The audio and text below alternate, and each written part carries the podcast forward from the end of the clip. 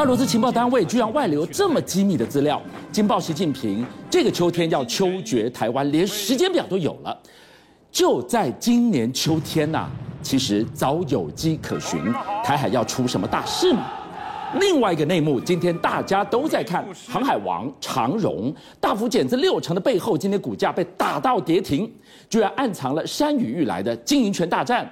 张国伟为什么突然结合大房的两个哥哥，对大阿哥来一个大逆袭，只为经营权拿下长荣吗？不，他居然为了远在巴拿马的这一把。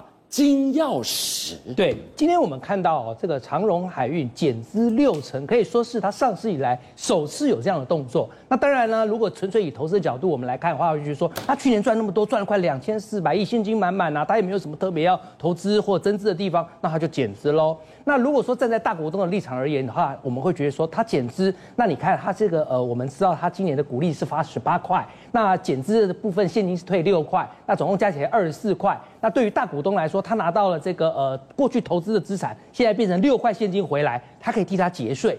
所以你会看到哦，很多的解读都有。可是真正其实有人讲，这背后其实盘算的不是那么简单，很可能是您刚刚俊相所说的兄弟鬩墙的一场猫腻很深、水很深的戏码。哇，钟博，今天如果长荣他宣布减资六成的背后，我们今天讲一个大白话。就是长荣当家大阿哥高竹强、广积粮，哎，你在做这件事，你要防范敌人来犯呢。是，他的敌人在哪里呀？好，张国华要广积粮、高筑墙，他要抵御来犯的敌人，那代表什么？就是要从股权开始，大家谁手上的股权多，谁讲话的声音就大。好，那可是因为刚刚俊相是不是又画了一个给观众朋友看，叫做长荣国际。七点一趴，他是长荣海运的第三大股东啊，所以我今天要跟张国华，就张国明、张国政这两个弟弟，大房的两个弟弟，要跟张国华这位哥哥来一起对抗的话，你哥哥的股数我动不了，巴拿马商长荣，等一下我说，那我就先动长荣国际，所以要从二月二十五号的长荣国际董监事改选，其实这场改选呢，过去的经验来看的话，应该都是哥哥胜。可是今年董监事在改选的时候，其实气氛就很怪。我告诉你，二月二十五号那一天哦，你会发现说，呃，开会前四十分钟，弟弟张国明就已经站在那个大船模型的前面，而且呢，一个人站在前面，若有所思的样子。然后你发现张荣发基金会还派出了大批的警卫，然后呢，还有郑春池也也到了。那大家就觉得这次好像感觉怪怪的哦。就果然哦，四十分钟前他们就到了，四十分钟后准备宣布要开会。张国明呢，就一个人独自走上去，而且开会只开了半小时就结束。但是这半小时竟然让长荣国际变天了。来，长荣国际的张国华占有十八趴，是，还有他的范范张国华派，也就是张荣发国家基金会在二十八点八趴，讲的加起来是四十六点八八。好，那我们来看一下，就是范弟弟派，来张国明跟张国政各持十八趴，两个加起来三十六趴。可是如果再把加上张荣发慈善基金会的五趴加起来，总共是四十一趴。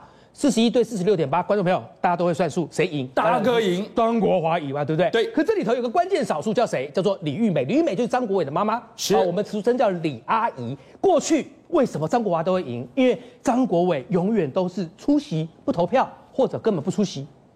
这次张国伟说，我们还是一样出席不投票，所以是不是看起来张国华派一定会赢？突然就在那一天，张国伟跟他妈妈虽然他们还是没有出席，但是他们派委托人出席。而且还投票，小王子的逆袭真的是逆袭。结果呢，四董二监当中有三董一监全部是范弟弟派当选，所以当然长荣国际就变天。大家就会问钟博啊，这里头不是还有个大股东，最大股东叫巴拿马商长荣吗？对呀、啊，对呀、啊，是十点六二派，怎么没有人去理他？当然要理他。我告诉你，为什么我刚才讲长荣国际是长荣海运的前哨站？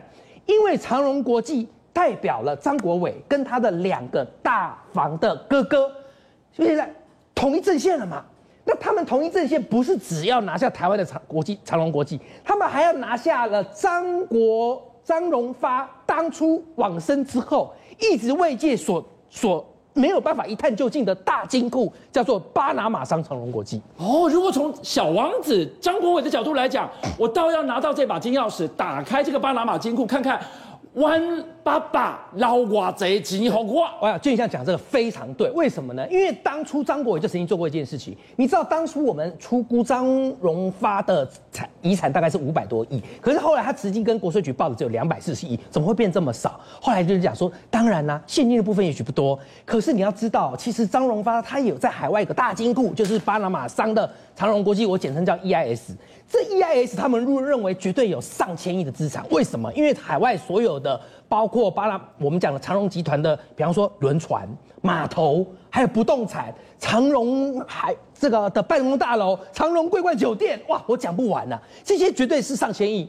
那这些上千亿，你要去解密，你要拿到这个金库，你要有什么？要钥匙啊，解密掉钥匙。可是张国伟之前就曾经想要拿钥匙去解密，打开这金库，看看老爸还可以有留多少给他。打不开，你知道为什么吗？因为第一个，你张国伟就只有拥有这巴拿马商长荣国际的二十趴股权。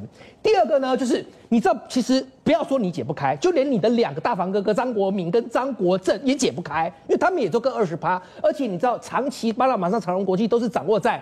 张国华手中，因为张国华是永久董事长，还有就是我刚才讲的那位大臣柯立青，柯立青他是董事总经理，都是他们在管，所以你们根本我连开会都不通知你来，你还给我查账嘞？张国伟，你还在跟我查账，我更不让你查啊！我宁愿给你罚钱，我也不查。好啦，结果怎么办呢？现在这次张国伟跟张国铭跟张国正他们二十趴、二十趴、二十趴，这个巴拿马商 EIS 的各二十趴加起来，三个兄弟加起来是不是六十趴？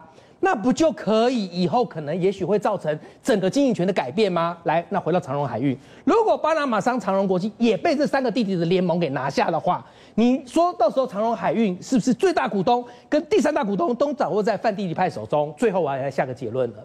所以你会说，到底这次的减资戏码大背后的这个水深是什么？来，哥哥的盘算很简单，长荣海运的经营权我要巩固，所以呢，我借由可能是借由这个减资。但我要先讲长荣海运是否认的，借由减资来达成这些股权被稀释，那也许将来我在引进友好的一派，我就可以让我的这个股权、我的经营权能够更巩固。而站在张国民跟张国政的立场，他们希望能够跟弟弟张国伟的结盟，能够拿下长荣海运的控制、经营，以及以后将来对巴拿马商长荣国际的解密。而张国伟则是要能够完成他当年这五六年来的心愿，他一直都想要知道。到底爸爸在 EIS 的这个金库里头留下了多少的东西，是他还没有办法看见？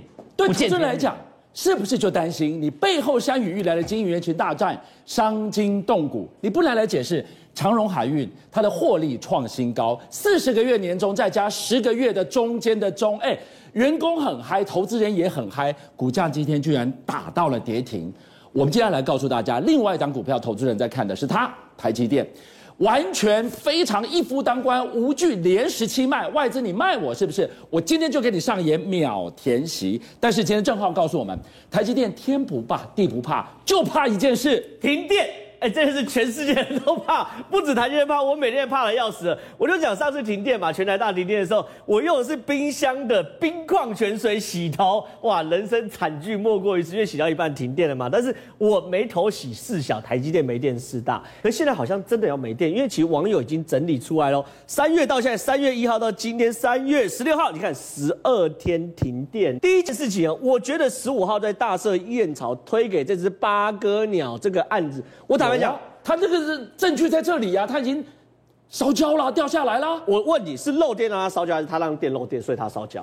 不一定呢、欸。哦、所以我这样讲好了，坦白讲，一个一个来讲。第一点，他说是因为鸟这个八哥鸟触碰带电设备的这个爱子，好、嗯、让它破裂，造成两千户停电。嗯、所谓的呃爱子，其实就是这个。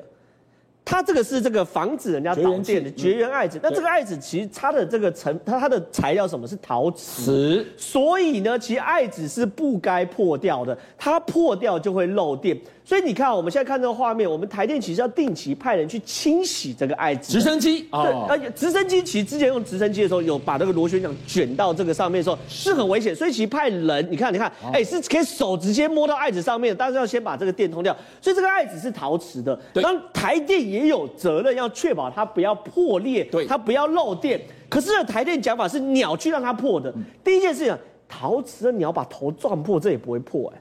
第二件事情是，如果是本来就破裂，你爱这只无辜的鸟上身，然后你还把责任推给鸟，说是鸟害它破裂的，他死无对证，没有办法替自己辩驳了。他就算没死也没办法请律师啊，对不对？所以这件事很夸张，就是你如果懂的话，你都不应该说是你台电在维护，这个时候维护出问题了。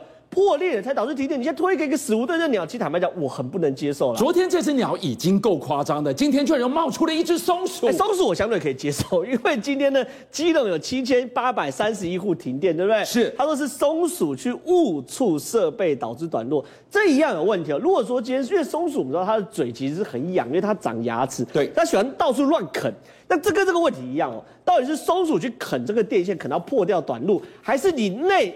不有问题，所以短路让松鼠被电死。你今天电价要酝酿调涨三趴，涨你就涨吧，人民就一起痛吧，反正国家要前进嘛，日子要过。问题是你供电不稳这件事是是可忍孰不可忍。对，现在又遇到一个更大的问题，就是说到底我们电价能不能涨？坦白讲，我觉得当然要涨。你今天物以稀为贵，你今天如果供电不够，你就涨电价。可是涨电价的过程，因为今天传说要涨电价三趴，对不对？你这涨三趴过程中，你有没有把相对应的基础设施一起维护好？你有没有把我们一直讲的电网维护好？钱我也给你了。对，钱我也可以给。可是问题是，蔡英文其实在第一次停电的时候就说，我们要把这个电网要变成强固专案专案嘛，让整个电网变更好。所以网络上流传一个笑话嘛，俄罗斯跟乌克兰打架打仗，请问下列哪一个国家会停电？俄罗斯、乌克兰还是台湾？台湾停电啊！关台湾什么事？基辅现在都有电。对。对不对？泽伦斯基每天都在直播，所以这件事情其实对很多人是不能接受。还有大问题，回到我们一开始讲台积电哦，台积电未来都在扩厂，高雄陈其迈拍拍手，台积电赶快过来，对不对？对。中科、竹科甚至南科都要台积电都要过来。那未来啊，台积电用电量会占全台湾的十趴，现在大概三趴左右。哇，一家公司两纳米、三纳米发展下去，吃电怪兽哎。对，那我问你啊，它占到台积台湾总电量十趴的时候，最后谁倒霉？哎，不是台积电倒霉，是我们倒霉。因为台电再怎么停都不会停它的电，嗯、停我们的电，我们民生用电会不会停嘛？所以这件事情也是非常非常糟糕的一件事情。所以对于我们来说，不断在跟大家沟通一件事情，就说台湾用电量不够，这不是政治问题，这是科学问题。我们去年的夏天的备载容量就只有三趴，只有四趴。今年把经济成长算下去的话，我估计只有两趴、三趴，甚至只有一趴的状况之下的时候，我们今年夏天是很有可能全台大停电的。可是呢？当有一天全台大停电的时候，你能再怪给这个所谓的八哥鸟吗？你能再怪给这个松鼠吗？坦白讲，我觉得对于执政的考验，今年七八九月才刚开始。邀请您一起加入五七报新闻会员，跟俊相一起挖真相。